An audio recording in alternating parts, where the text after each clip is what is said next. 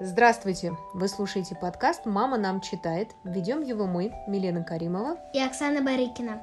Сегодня мы продолжим читать книгу «Приключения Чиполлино». Вторая глава ждет нас. Написала ее, напомню, Джани Радари. А читаем мы книгу от Эксмо детства. Издательство в этом году выпустило эту книгу. Напомню, что здесь нам очень нравятся с Миленой иллюстрации. Они принадлежат художнику Вадиму Челаку. Они прямо как мультик. Да, то есть вы не только читаете, но еще и такое ощущение по картинкам, как будто бы смотрите целый мультипликационный фильм. И полезный. Полезный, да. Как лук, очевидно. Так, давай напомним, Чиполлино... Это по-итальянски маленькая луковка. Да, поэтому так и называется. Итак, глава вторая. Как Чиполлино заставил кавалера Помидора заплакать в первый раз. «Дяденька», — спросил Чиполлино, — «что это вам взбрело в голову забраться в этот ящик? Хотел бы я знать, как вы из него вылезете». «О, это довольно легко», — отвечал старичок. «Вот войти гораздо труднее. Я бы с удовольствием пригласил вас к себе, мальчик, и даже угостил бы стаканчиком холодного пива, но здесь вдвоем не поместишься». Мальчик и пиво. Мальчик и пиво. В каждой сказке вот мальчик, будешь пиво, мальчик, будешь вино. Вот мне в жизни такого не предлагали. Но здесь вдвоем не поместишься. Да, правду сказать у меня ничего и нет. Ничего, я пить не хочу. Видишь, какой мальчик-то. Молодец, не стал пиво пить. Так это значит ваш дом? Да, отвечал старик, которого звали Кум Тыква. Домик, правда, тесноват, но когда нет ветра, тут неплохо. Надо сказать, что Кум Тыква только накануне этого дня закончил постройку своего дома. Чуть ли не с самого детства мечтал он о том, что будет у него когда-нибудь собственный домик, и каждый год покупал по одному кирпичу для будущей постройки. Представляешь, кирпич раз в Это год. ему сколько лет? Да, хороший вопрос. Но только, к сожалению, кум тыква не знал арифметики и должен был время от времени просить сапожника, мастера виноградинку, посчитать за него кирпичи. А, мне непонятно, что такое кум. Давай заглянем в словарь, посмотрим.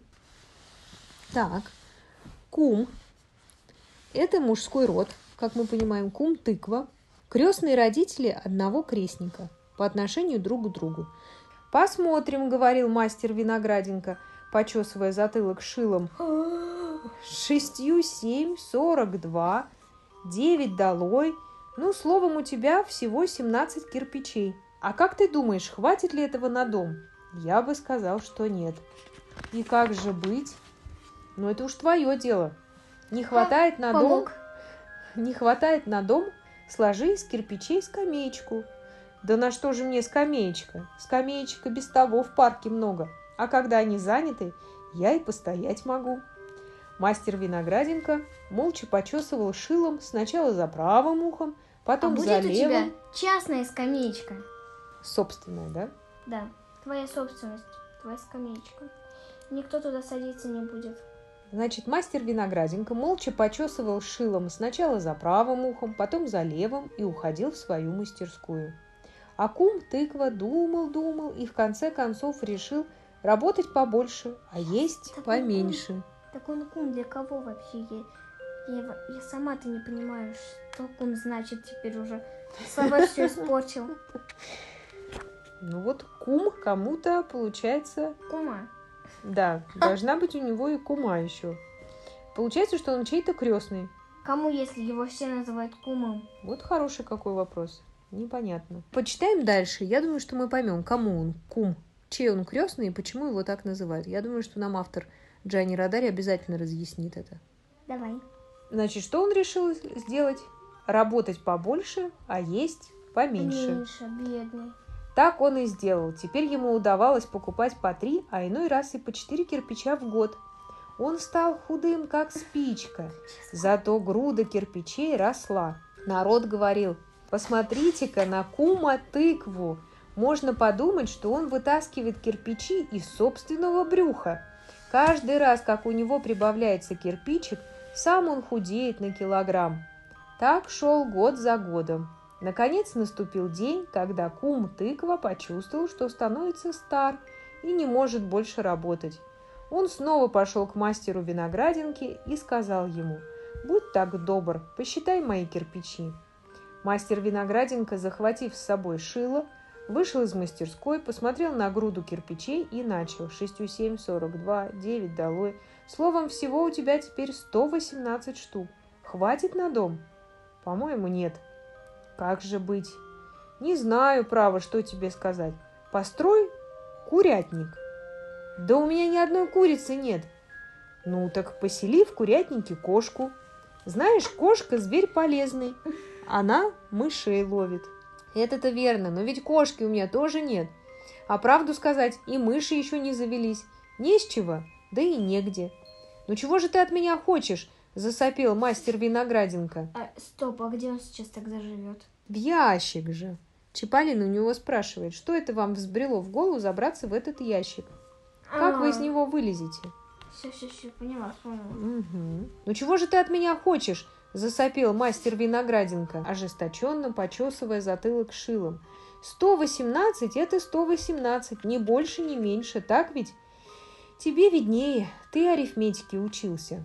Кум тыква вздохнул разок-другой, но, видя, что от его вздохов кирпичей не прибавляется, решил без лишних слов начать постройку. «Я сложу из кирпичей совсем-совсем маленький домик», — думал он, работая. «Мне ведь дворца не нужно, я и сам невелик. А если кирпичей не хватит, пущу в ход бумагу». Да, конечно, она же будет так хорошо держаться. Кстати, он на чем хочет клеить кирпичи-то? Да, цементировать, да? Да. Он клал их один на другой так бережно, будто они были стеклянные. Он-то хорошо знал, чего стоит каждый кирпичик. «Вот это», — приговаривал он, взяв один из кирпичей и поглаживая его, словно котенка, «это тот самый кирпич, что я раздобыл 10 лет тому назад к Рождеству. Я купил его на те деньги, что припас на курицу к празднику. Ну, курятиной я полакомлюсь потом, когда закончу свою постройку, а пока обойдусь и без нее».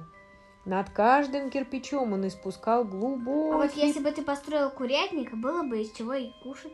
Да, курятинку бы съел, да? Да, сердце прям. Над каждым кирпичом он испускал глубокий-преглубокий вздох. И все же, когда кирпичи закончились, у него осталось в запасе еще очень много вздохов, а домик вышел крохотный, как голубятня. «Кабы я был голубем, — думал бедный тыква, — мне было бы здесь очень, очень уютно». И вот домик был совсем готов. Кум тыква попытался было в него войти, но угодил коленом в потолок и чуть не обрушил свое сооружение. Ну, в смысле, 108 кирпичей, он настолько мелкий? Ну, получается, да, 118 даже. Стар я становлюсь и неуклюж. Надо быть поосторожнее. Он встал на колени перед входом и, вздыхая, вполз внутрь на четвереньках. Но тут обнаружились новые затруднения. Нельзя встать без того, чтобы не пробить головой крышу.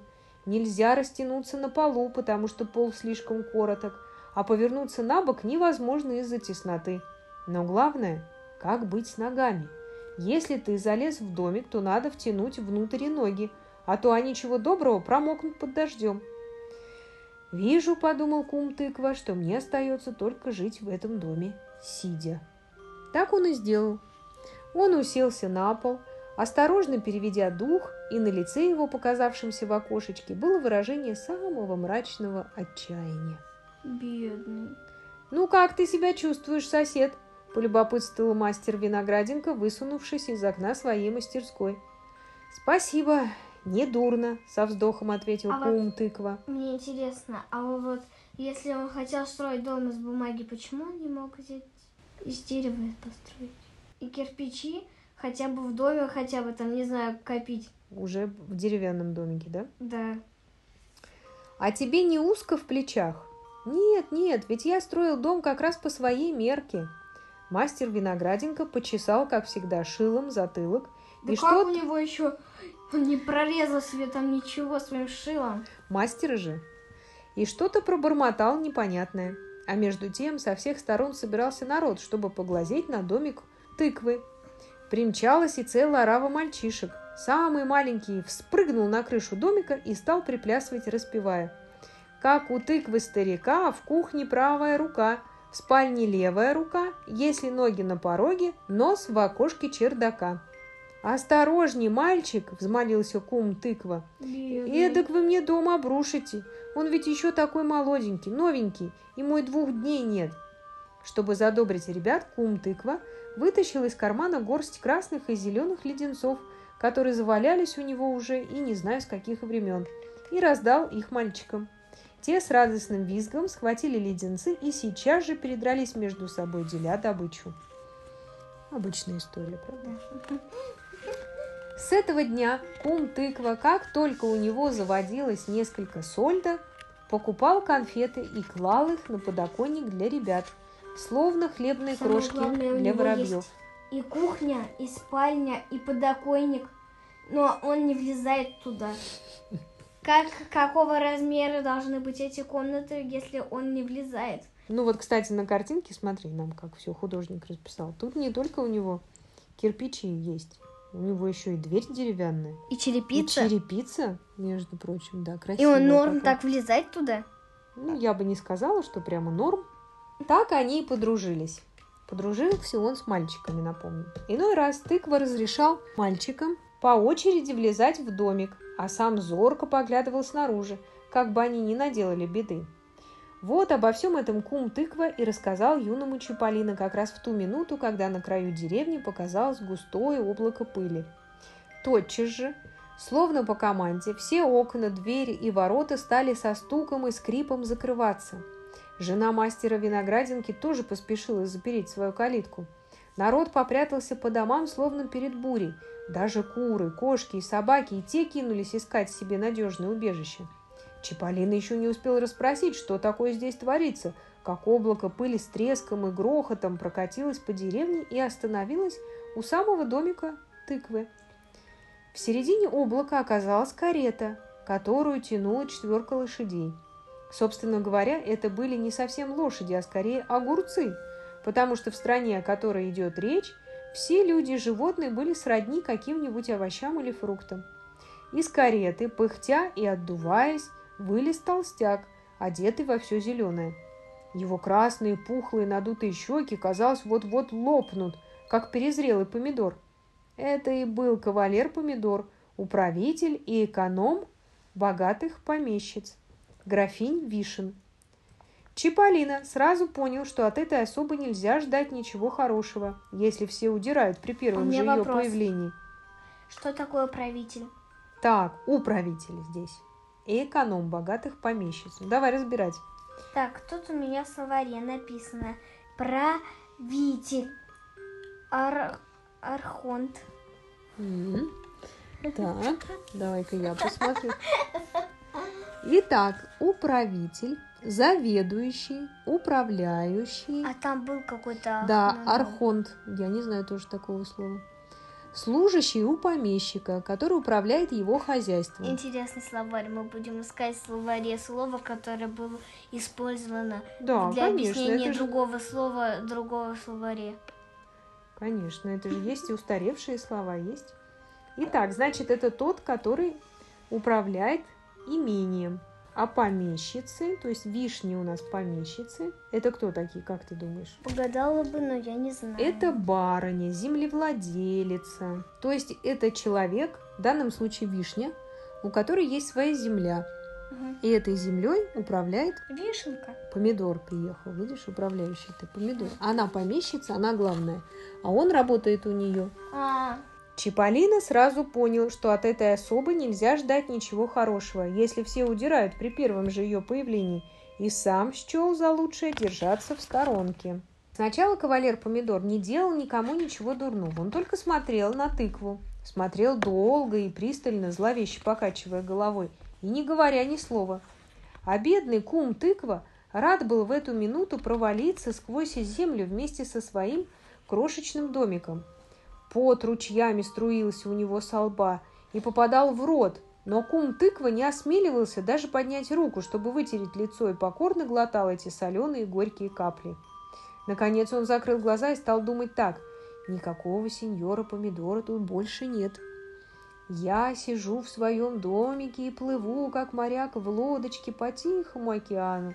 Вокруг вода, синяя, синяя, спокойная, спокойная. Как мягко она колышет мою лодочку. Ну, конечно, никакого моря вокруг не было и в помине. Но домик тыквы и в самом деле покачивался то вправо, то влево.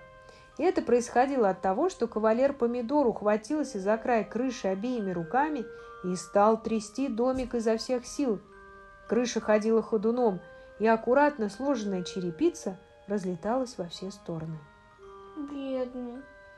Кум тыква поневоле открыл глаза, когда сеньор Помидор издал такое грозное рычание, что двери и окна в соседних домах закрылись еще плотнее, а тот, кто запер дверь только на один оборот ключа, поспешил повернуть ключ в замоченной скважине Второй оборот. еще разок или два. Абсолютно верно. «Злодей!» — кричал сеньор Помидор. «Разбойник, вор, мятежник, бунтовщик!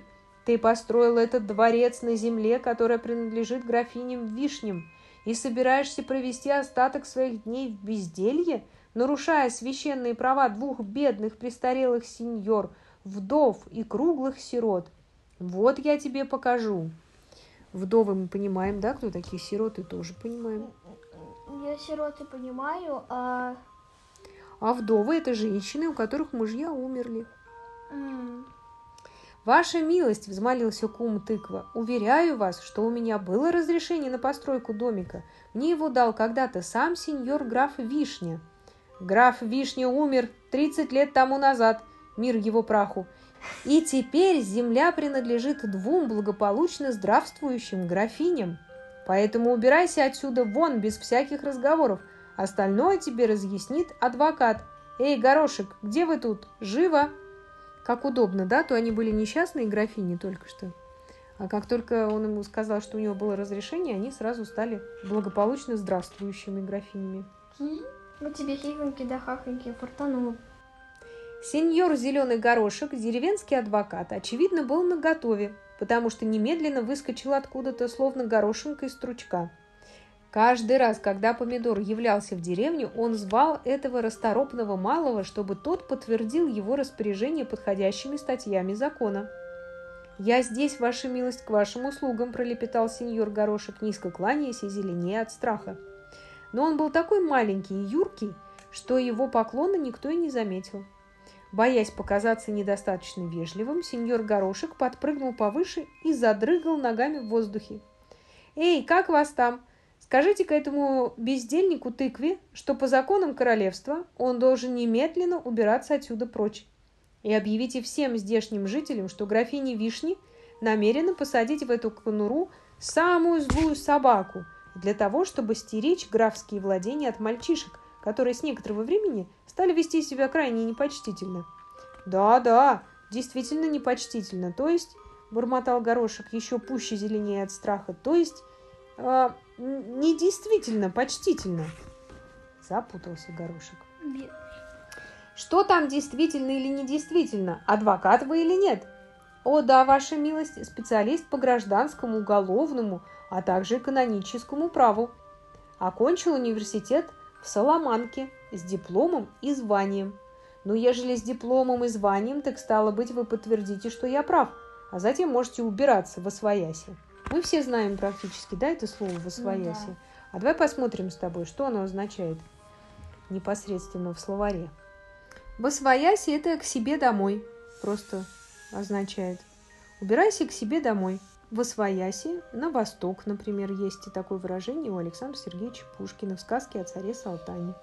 «Да, да, сеньор кавалер, как вам будет угодно». И сеньор-адвокат, не заставляя себя просить дважды, ускользнул прочь, быстро и незаметно, как мышиный хвост.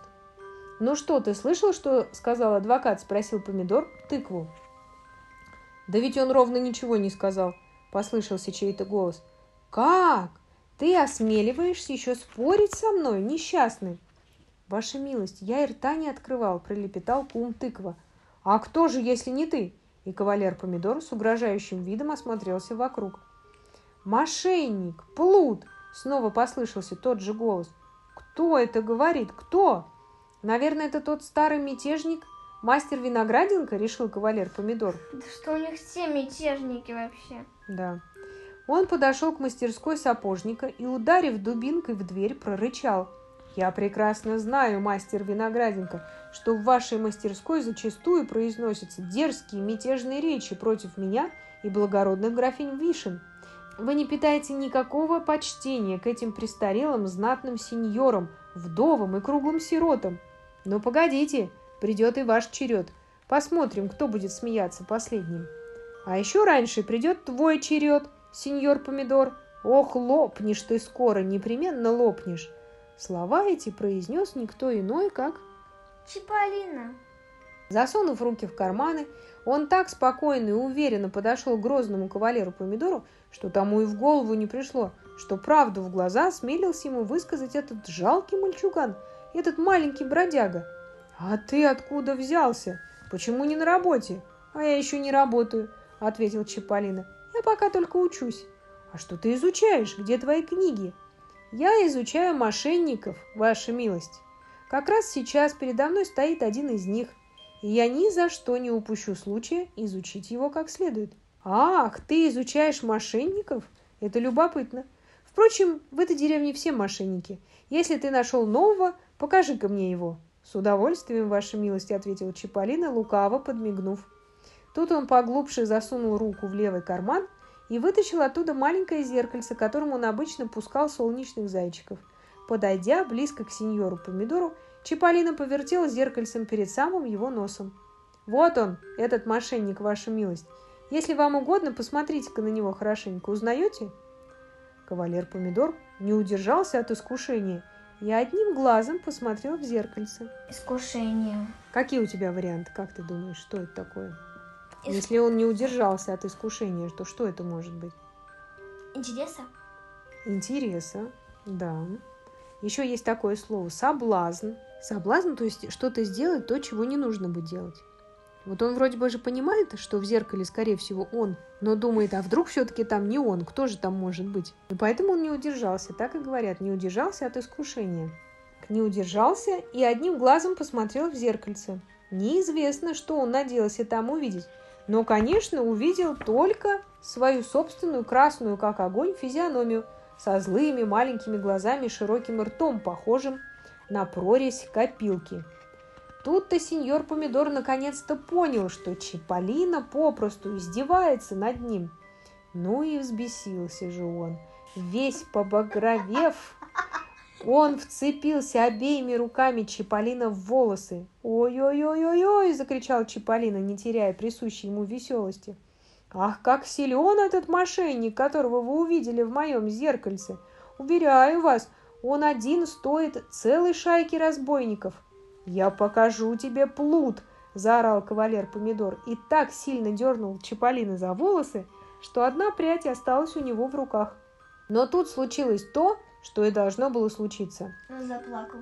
Вырвав у Чаполина прядь луковых волос, грозный кавалер Помидор вдруг почувствовал едкую горечь в глазах и в носу.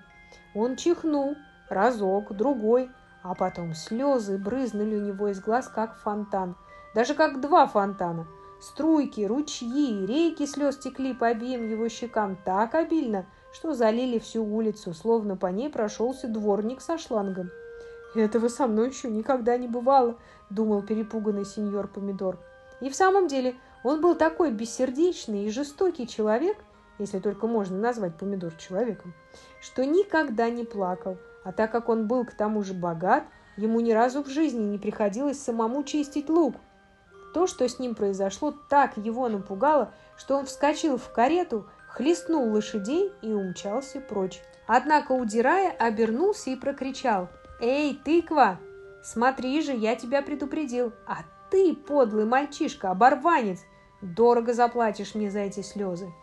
Чиполлино покатывался со смеху, а кум тыква только утирал пот со лба. Двери и окна начали понемножку открываться во всех домах, кроме дома, в котором жил сеньор Горошек. Мастер Винограденко распахнул настежь калитку и выскочил на улицу, ожесточенно почесывая затылок шилом.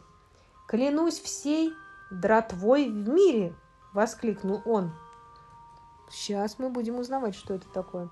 Наконец-то нашелся парнишка, который заставил плакать кавалера Помидора – Откуда ты взялся, мальчик?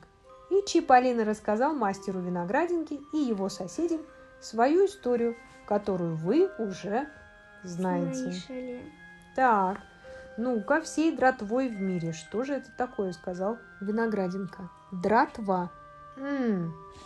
Итак, Виноградинка у нас же мастер. Фломастер. Мастер-фломастер, да. А дратва – это толстые нитки для шитья кожи. Поэтому он так и сказал, что он клянется всей дратвой в мире, то есть своими профессиональными нитками. Они типа хорошие прям. Да, они очень хорошие, крепкие для шитья обуви. А обувь же кожаная, Угу. поэтому и нитки такие очень крепкие. Вот, вот именно этими нитками Виноградинка и поклялся. Итак, это была вторая глава книги «Приключения Чиполлино». Автор Джани Радари. Как называлась у нас эта глава? Как Чиполлино заставил впервые заплакать сеньора Помидора. Ну, практически ты правильно все сказала. Как Чиполлино заставил кавалера Помидора Ну, кавалера. заплакать в первый раз. Мы напоминаем, что книгу нам предоставило Издательство издательство. «Эксмо детство» С вами были Милена Каримова. и Оксана Барыкина. Заходите к нам на сайт маманам.ру и подписывайтесь во всех соцсетях. соцсетях. Это был подкаст «Мама нам читает».